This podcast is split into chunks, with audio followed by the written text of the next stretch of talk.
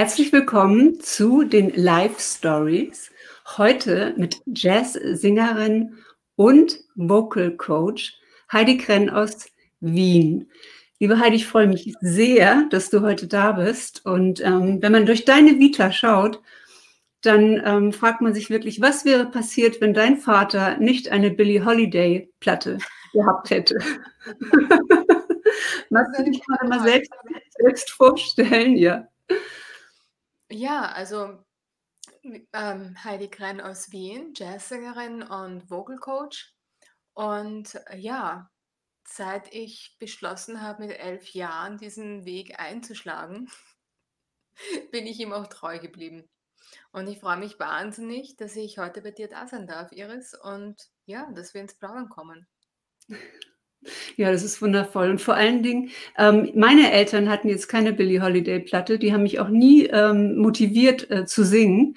Die erste Platte, die ähm, ich gehört habe, war ähm, mein, mein Va Vater ist der Häuptling der Indianer von äh, Gus Bacchus.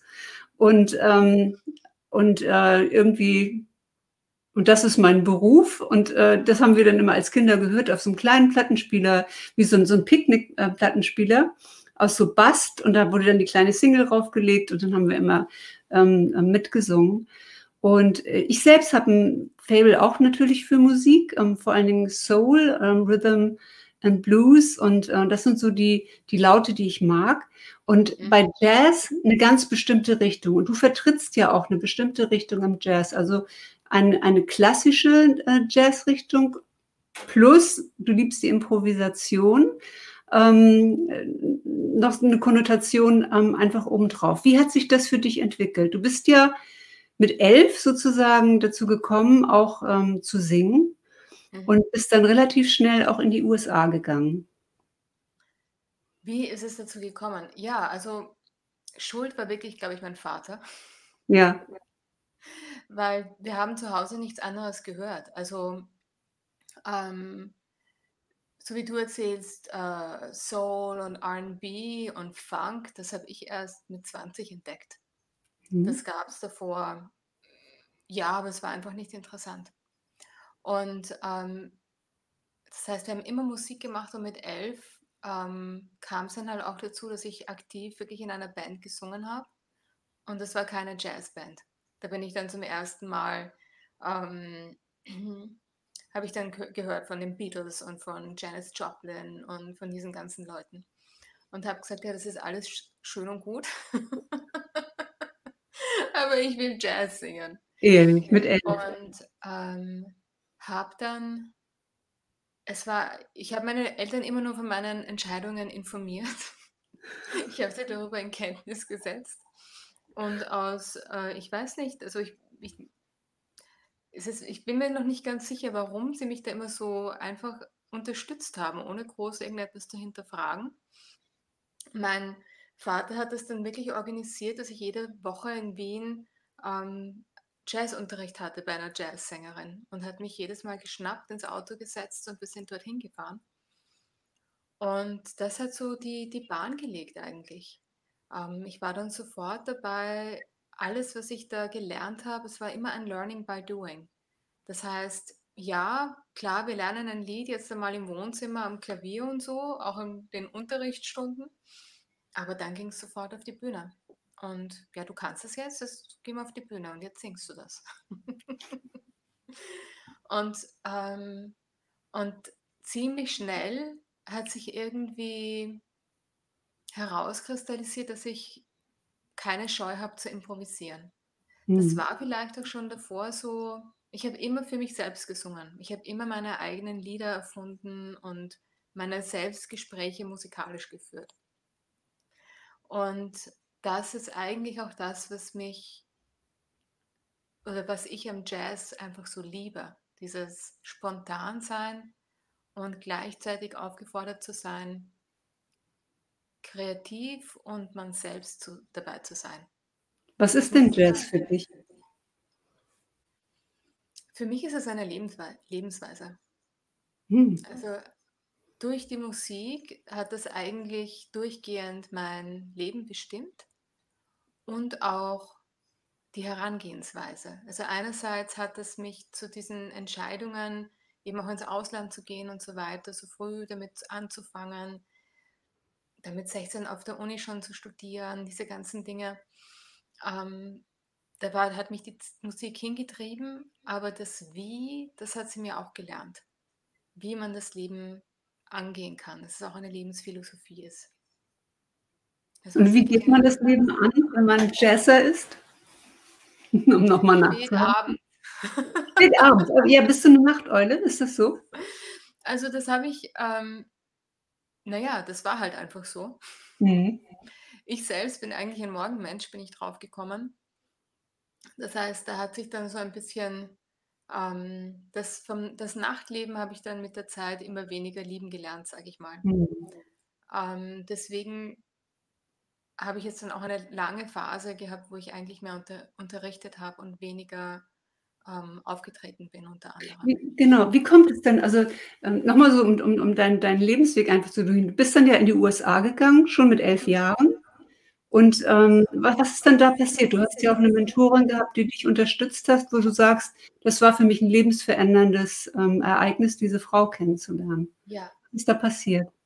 Also ich habe mit 14 war das, der war ein bisschen älter, mhm. habe ich die Sheila Jordan kennengelernt, die, ich glaube, die lebende Jazz-Gesangslegende ist. Ähm, sie ist mittlerweile ist sie über 90 und ähm, habe sie kennengelernt, wie ich 14 war und sie hat mich sofort unter ihre Fittiche genommen. Mhm. Ich glaube, ich habe sie einfach stark an sie, an sie selbst erinnert, wie sie ein Teenager war und, und Bebop gesungen hat. Und das war halt auch meine große Leidenschaft. Und ähm, sie hat es mir dann ermöglicht, ein, ein Stipendium zu bekommen in den USA. Und das war dann eigentlich auch mein, mein Leitstern für lange Zeit. Ich habe da zum ersten Mal erlebt, dass, wie ich drüben war und dieses in, in einem im Sommerprogramm zum ersten Mal mit Leuten in meinem Alter ähm, Jazz gespielt habe, dass das, ja, dass es solche Leute gibt. dass man nicht 50 sein muss, um Jazz zu spielen, ja. sondern das geht auch mit 14 und mit 16 und mit 18.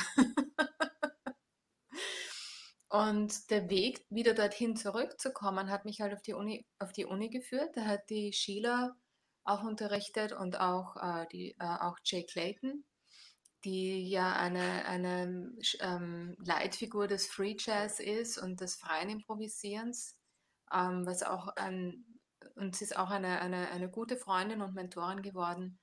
Und ich habe sehr viel von ihr auch gelernt. Sie war auch eine ähm, strong influence, also ein, ein starker ein, ein, ein, ein Vorbild, große Vorbild, mhm. Vorbildswirkung auch. Und ähm, konnte auch mit Mark Murphy dort äh, studieren. Also es war ein außergewöhnliches, eine außergewöhnliche Zeit und eine außergewöhnliche ähm, Möglichkeit, weil einfach jedes Semester kam ein anderer Gastprofessor und die drei waren so der harte Kern. Und es ist eine Ausbildung, das kann man sich heute gar nicht mehr vorstellen.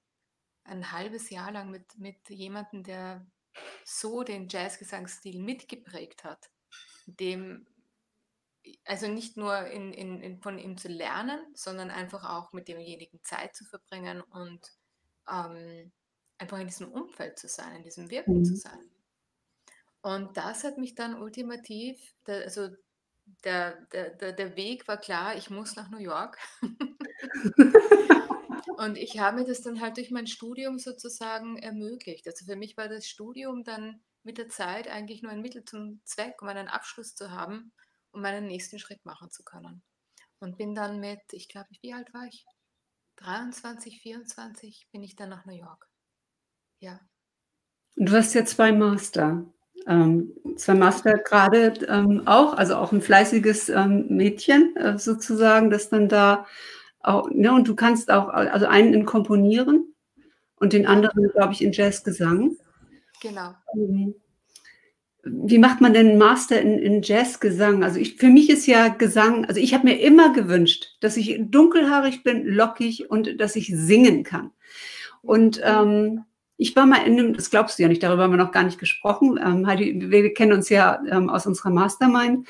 Und ähm, ich war mal in einem Musical-Chor. Das heißt, ich habe auch als äh, die Schöne und das Biest, also mehr als die Schöne, die Schöne hatte Gott sei Dank die Rolle auf der Bühne gestanden und äh, im Gemeindehaus Wandsbek ähm, hier in Hamburg, ähm, wo du nur die Tickets an die Familie verkaufst. Und mir hat es auch so viel Spaß gemacht, dieses Singen und auch dieses gleichzeitige Schauspielern. Du vergisst dann ja alles um dich rum. Aber ich habe immer Angst gehabt, dass ich die Töne nicht treffe, weil ich hatte einen Musiklehrer, der im Gymnasium ähm, musste man den Finger ausstrecken und wenn du den Ton falsch gesungen hast, hat er mit einem Rohrstock einmal auf die Finger gehauen. Unglaublich. Und ich hatte eine 5 in Musik. Und ähm, dann hatte ich später auch immer, immer wieder, wenn ich das gesungen habe, hat immer irgendjemand gesagt, oh Gott, hör bloß auf. Aber es hat mir trotzdem Spaß gemacht. Aber ich weiß, dass ich in dieser Rolle der Bell gab es einen Ton, den habe ich nie getroffen, nie getroffen.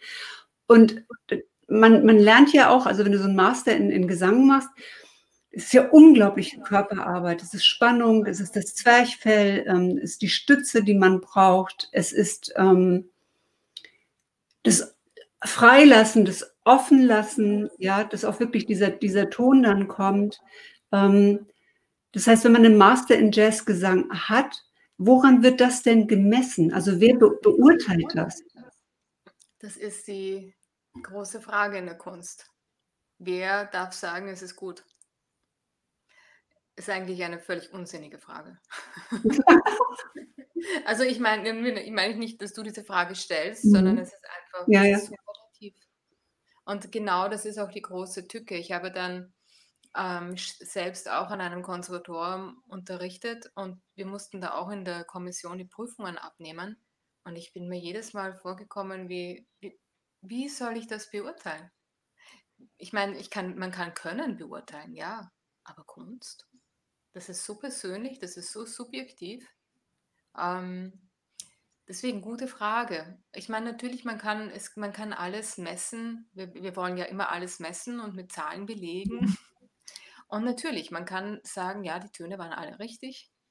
Man kann sagen, ähm, man, man, das, also das Können, das Skillset, das kann man schon beurteilen. Aber macht das Kunst? Macht einen guten Handwerker jemand zu einem guten Künstler? große Frage. Und auch, also dein, um, um, kurz auf deine Geschichte ein bisschen einzugehen, ich, ich, ich, ich höre, ich, hör's, ich habe in meiner, in meiner Unterrichtszeit so viele, ähm, ich bin so vielen Menschen begegnet, die genauso ein, ein Trauma eigentlich auch erlebt haben. Dass ihnen jemand, noch dazu, dir wurde auf die Finger gehauen, aber ähm, dass einfach diese, diese, dieses, diese, ähm, dieses Urteil kommt, du kannst nicht singen. Und dass es dann für viele auch wirklich so die dann ähm, das, äh, wie soll ich sagen, endgültig ist und Mhm. viele dann auch einfach zu singen aufhören. Was ja eigentlich ein Wahnsinn ist, weil singen kann man lernen, so wie alles andere auch im Leben. Ja, das wäre jetzt meine nächste Frage gewesen. Kann es wirklich jeder lernen? Also es gibt, ich glaube, 1%, 2% der Menschen, die wirklich diese, diese Fähigkeit des musikalischen Hörens einfach nicht haben. Mhm. Ähm, aber ein Prozent oder mhm. maximal zwei Prozent, das heißt, alle anderen können. Und es ist wirklich, ähm, auch wie du vorher schon erwähnt hast, ähm, mit, dass es ähm, Körperarbeit ist, Muskelarbeit ist. Also für mich ist äh, ein Sänger ein Athlet. Ich finde, das, ist ein, das ist ein sehr gerechter, ein sehr genauer Vergleich. Singen ist Sport. Und genauso wie man, man beim Sport Geschicklichkeit, Flexibilität, Ausdauer, Ausdauer trainieren und lernen kann, kann man das einfach beim Singen auch. Mhm. Also das eine ist so wirklich dieses Instrument zu lernen und das andere ist dann natürlich auch das Musikalische dazu zu lernen. Man muss natürlich auch das Gehör mittrainieren, man muss auch die musikalische Vorstellungskraft mittrainieren einerseits, ähm, es ist ja auch immer spannend, es gibt sehr viele Instrumentalisten, die hören alles, aber sie können es nicht singen. Und also auch dieser Unterschied, das ist vielen oft gar nicht bewusst, ähm, dass es zwei unterschiedliche Prozesse sind. Man kann Musik verstehen und hören. Ich kann genau sagen, mit durch mein Ohr so gut trainiert, dass ich sagen kann, ja, das sind die Intervalle, das ist der Rhythmus, ich kann ja das auch aufschreiben. Aber ob ich es dann auch singen kann, Das ist ein anderes Skillset. Also es ist ein komplexes Ding, aber man kann es lernen. Das beweisen uns Kinder tagtäglich. Wie bist du denn? Jetzt denkt man ja mit dieser, mit dieser Passion, mit dieser Leidenschaft. Ich habe irgendwie einen Hall, glaube ich. Ich weiß nicht, woran das liegt. Ähm, äh, ich habe äh, jetzt die Frage, du bist jetzt ja dann auch in die lehrende Seite gegangen. Also du hast jetzt sozusagen nicht eine Solo-Karriere ähm, vorangetrieben. Du hast, du bist im Studio gewesen, du hast CDs aufgenommen. Ähm, also du bist auch selbst ähm, als Sängerin immer noch auf der Bühne ähm, und es macht dir Spaß. Aber du hast auch gesagt, ich gebe auch gerne mein Wissen weiter. Und der Witz ist ja, wir haben uns, wir kennen uns aus einem Online-Training. Jetzt sagen ja viele, man kann Musik nur ähm, offline unterrichten. Man muss die Stimme in dem Raum haben, man muss die Haltung, den Körper und so weiter sehen. Was hat dich dazu gebracht, ähm, ja, Vocal Coach zu werden und das auch noch online anzubieten? Also du hast mich ja vorhin auch gefragt, ich habe das ich doch sicher alles in der Schule gelernt. Und das habe ich nicht. Ich habe sehr viel von meinen Jazzlehrern gelernt, hm. mehr als ich mir je hätte träumen können, aber ich habe Singen nicht gelernt. Ich habe äh, keine Technik vermittelt bekommen, die ich hätte anwenden können, die für mich Sinn gemacht hat. Das war für mich eine lange, lange Suche. Deswegen kann ich das auch sehr gut nachvollziehen, wenn Leute auch schon erfolgreich länger singen oder selbst gerade diese Kreise beginnen und einfach keine Technik finden, die funktioniert. Oder diese Frustrationen haben, wenn man singt und, und man findet einfach keinen Weg, die Töne leicht oder mhm. mit Kraft hinauszubringen oder besser zu treffen.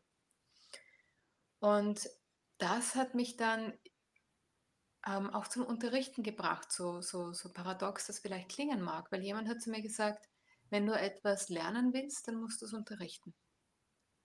Und ähm, ich habe dann, Leute haben mich halt immer wieder angesprochen auf die Jazz-Seite, auf die Stilistik sozusagen und das Improvisieren. Und das fällt mir sehr leicht zu vermitteln. Nur habe ich dann halt auch erkannt, ja, aber die wollen ja auch singen lernen. Was mache ich jetzt? Ich kann ihnen ja nicht mein, mein, meine eigenen Fehler weitergeben oder nur meine eigene Erfahrung. Ich muss ja herausfinden, wie ich sie dort abhole, wo sie sind. Und das hat mich dann nochmal in eine äh, Weiterbildung gebracht. Das war dann in meiner Zeit in China, wie ich dann dort auch begonnen habe, ein, ein Gesangsdepartment ähm, aufzubauen. Und habe dort nochmal eine intensive Weiterbildung begonnen in Gesangstechnik. Und da schließt sich der Kreis schon zu online. Das war vor, wann war das ungefähr? Ja, über zehn Jahre, fast schon 15 Jahre ist das her. Also, wo auch Online-Unterrichten jetzt noch nicht so in war. Aber ähm, damals war das Speech Level Singing, womit ich dann begonnen habe, die Ausbildung zu machen. Und all die Lehrer, ich war in China und mhm. alle Lehrer waren in Amerika. Insofern gab es nur einen Weg, dass, das, dass dieser Unterricht möglich war und das war online. Und ähm, also selbst wenn ich nicht davon überzeugt gewesen wäre, es, es gab keine andere Option. Und ich habe dann einfach selbst erlebt, dass es funktioniert. Ich habe gehört, also ich habe einfach an meiner Stimme erlebt, dass der Lehrer so gute Ohren hat und die Technik, die Technologie ausreicht, dass man sehr wohl genug hören und sehen kann. Mhm. Natürlich ist es immer ein anderes äh, Erlebnis, jemanden präsent im Raum zu haben. Das ist ja bei einem Gespräch genauso. Aber man kann es trotzdem, wie soll ich sagen, es ist, keine, es ist kein Qualitätsverlust deswegen. Es ist einfach nur anders. Und ich habe dann selber eigentlich auch von Anfang an weg ähm, immer auch online unterrichtet. Und äh, ich hatte auch dann einige Schüler, also schon vor unserem Lockdown, die begonnen haben, den Unterricht dann lieber online zu nehmen, weil sie gemerkt haben, die Qualität ist dieselbe, aber sie können zu Hause bleiben, sie haben sich die Anfahrtszeit und diese Dinge. Ich muss aber dazu sagen, das ist jetzt natürlich vor allem bei Technik so. Den Luxus, wirklich miteinander gleichzeitig zu singen und zu spielen, das geht technologisch noch nicht. Das heißt, es ist immer ein vormachen, nachmachen. Das mhm. ist, es ist wirklich miteinander Musik machen, miteinander singen. Das geht leider wirklich nur live. Mhm. Das heißt, ja, es gibt diese Verzögerung durch, durch äh, das Internet einfach. Also jetzt in der Corona-Zeit gab es ja auf, auf Instagram dann auch, ähm, ja, zum Beispiel ähm, die Rolling Stones, die zusammen äh, gesungen haben, oder Robbie Williams und äh, wie heißt er nochmal? Gary? Nicht Gary Barlow? Gary Barlow. Gary Barlow, oh, den mochte ich ja irgendwie nie. Ähm, aber es ist irgendwie schön, die haben sich so wieder so vereint, äh, ja, und, und da hat es geklappt und ähm, äh, da, die haben vielleicht bessere Leitungen oder so etwas, dass man das dann abstimmen kann, dass das dann auch funktioniert.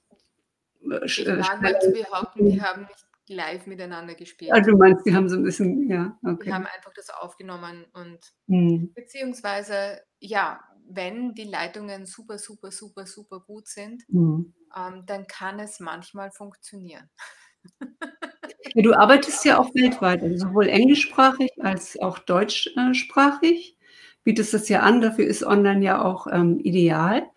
Und ähm, wie kann man denn mit dir zusammenarbeiten? Ähm, du hast mir vorhin geschrieben, dass du eine, ein Programm auch hast, ähm, wo man sich schon für die Warteliste anmelden kann. Das bedeutet ja, da hast du irgendwas im Köcher, was dann demnächst kommt.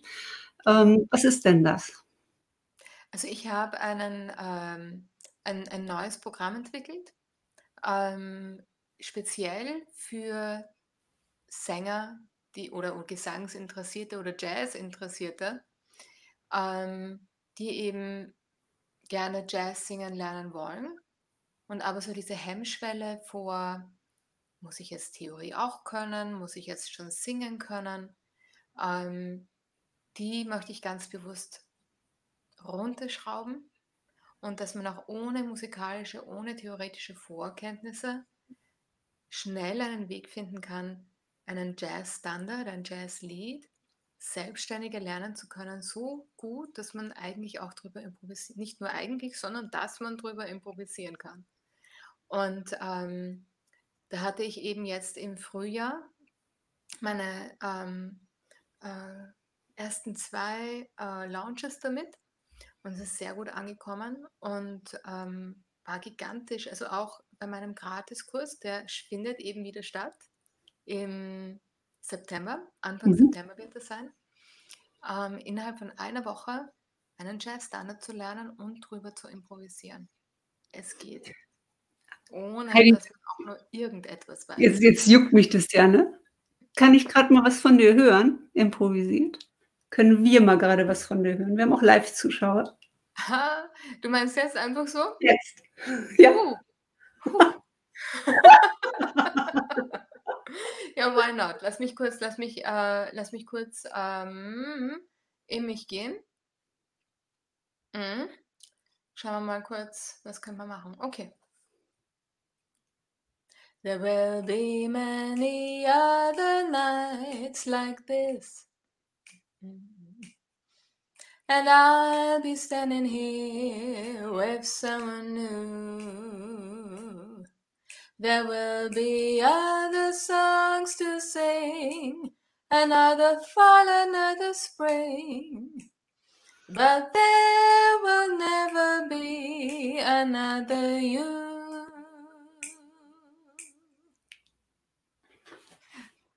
Another you. So never, never oh, ever be another you.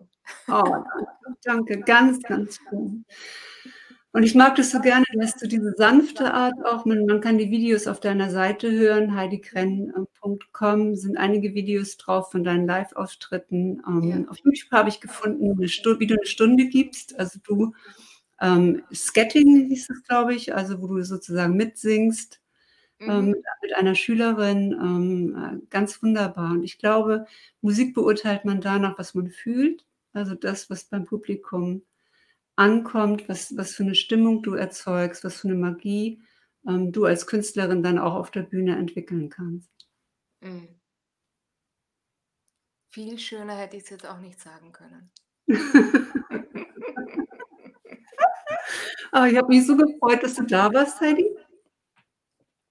Wir verlinken ähm, den, den Gratiskurs, wo man ein Lied sozusagen mit dir einüben kann im September. Den verlinken wir hier noch in den Text. Ähm, ich danke euch allen fürs Live-Zuschauen, die da waren. Gebt noch mal ein Herzchen hier für Heidi für ihre Live-Performance und äh, ja, und schreibt einfach mal, was Jazz für euch bedeutet. Ähm, denn ich denke, hier schauen auch genau die zu, die den Jazz lieben. Hoffentlich, ja. Ja, ja, ich denke Oder noch schon. lieben lernen. Oder noch lieben lernen, ja. Also so wie du ihn machst, ist es wunderbar.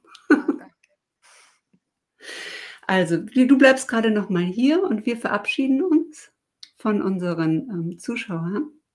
Ich wünsche euch einen wunderbaren Sommertag. Ähm, genießt das, ihr Lieben. Bis dahin. Tschüss.